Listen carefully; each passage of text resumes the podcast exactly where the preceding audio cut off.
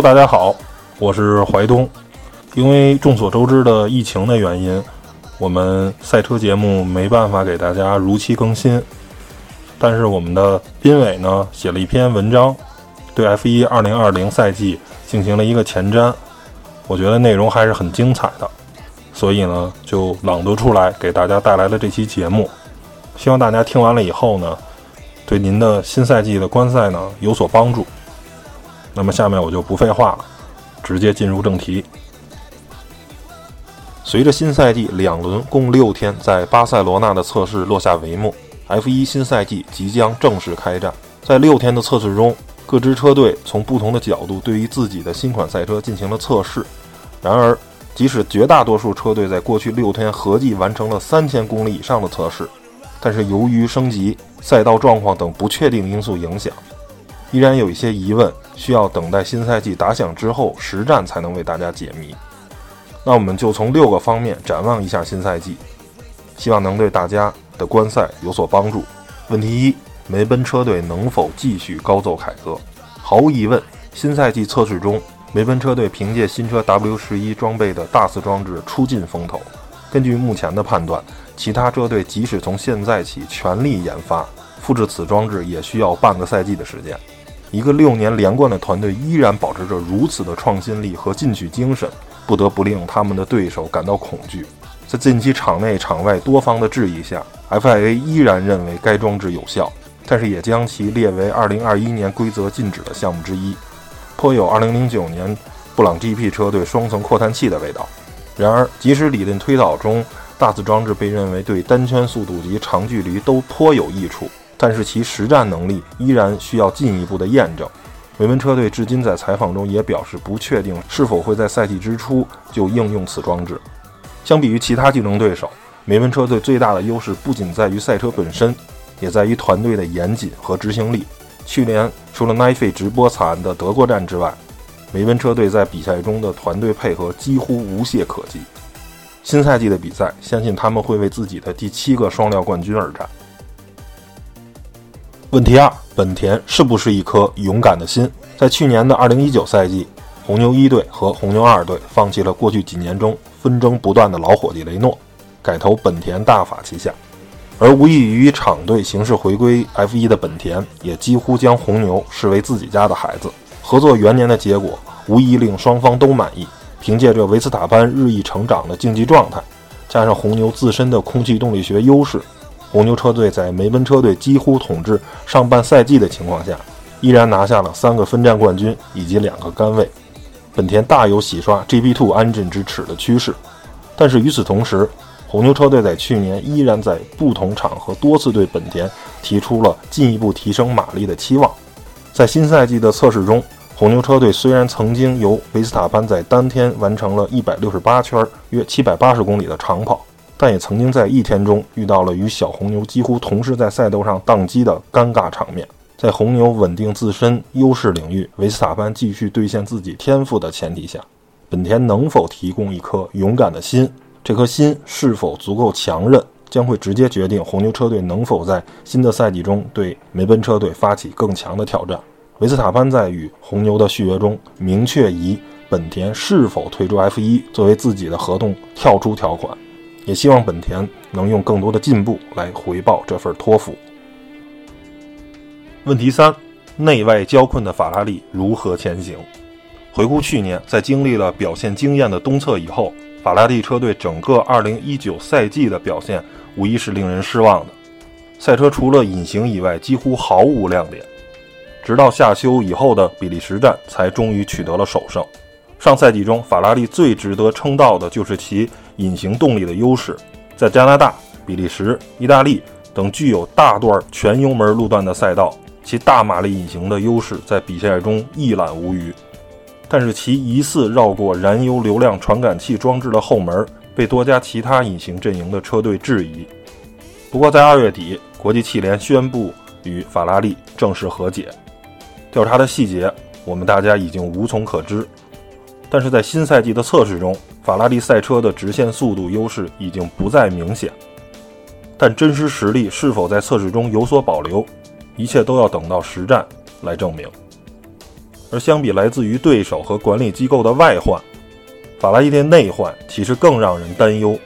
上赛季多次在排位战放车、正赛进站换胎等基本功项目犯下令人啼笑皆非的错误，在我们看来，这已绝非技术不精可以解释了，而是法拉利自铁三角解体以后日渐下降的管理水平所导致的。作为在技术岗位为车队做过卓越贡献的技术宅，比诺托升任领队的第一年无疑是令大家不满的。法拉利在新世纪以来，大多数时间都保持着掌机和僚机的车手配置，而现在这一配置将被打破。勒克莱尔在过去的一年用实力证明了自己的潜力，新赛季获得合同长约的他将会为冠军而战，而不再享受车队全部资源支持的维特尔不仅要为冠军而战。也要在合同年为自己的未来而战。如何在两个人的竞争中平衡车队的利益，将会是比诺托即将面临的挑战。问题四：赛点车队是否真的接近赛点？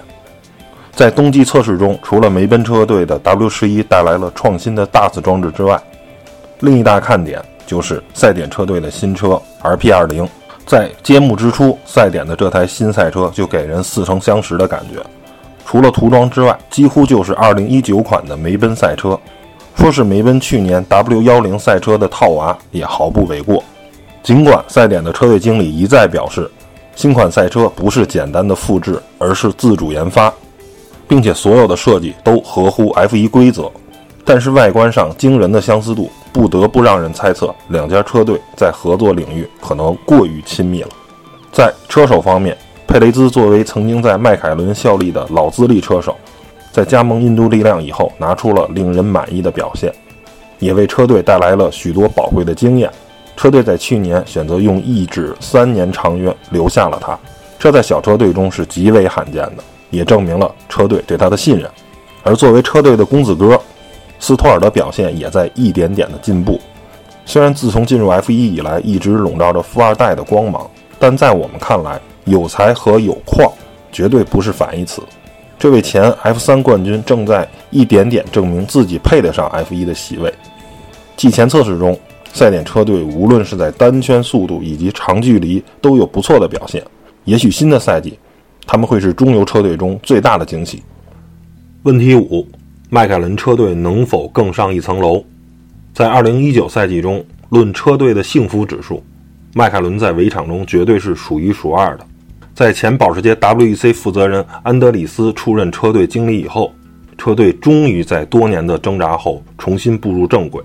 不仅在2019年巴西站登上阔别五年的领奖台，小塞恩斯以及新人兰多诺里斯的良好关系也被车迷津津乐道为团结模范集体。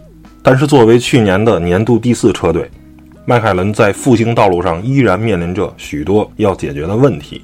去年比赛中，雷诺动力单元多次为车队战绩带来拖累，这其中包括比利时站诺里斯在最后一圈第五位置上遗憾退赛，可以说是非常可惜的。在2021年即将步入奔驰阵营之际，雷诺引擎与迈凯伦车身的配合能否更加默契，显得至关重要。这也会成为车队能否更上一层楼，乃至保持车队第四的关键因素。假若车队达到了新的高度，目前车手配置能否继续保留，也将会成为一个疑问。诺里斯作为车队亲信成员，车队对他无疑抱有绝对的信任，也期待他能更多的兑现天赋。而小塞恩斯目前尚未展现出顶级车手的天赋。假如迈凯伦车队想在复兴道路上更进一步，小塞恩斯或许可能成为车队进步的牺牲品。问题六：中小车队们生存还是发展？除了之前提到的那几支车队以外，其余的中小车队也是 F1 重要的组成部分。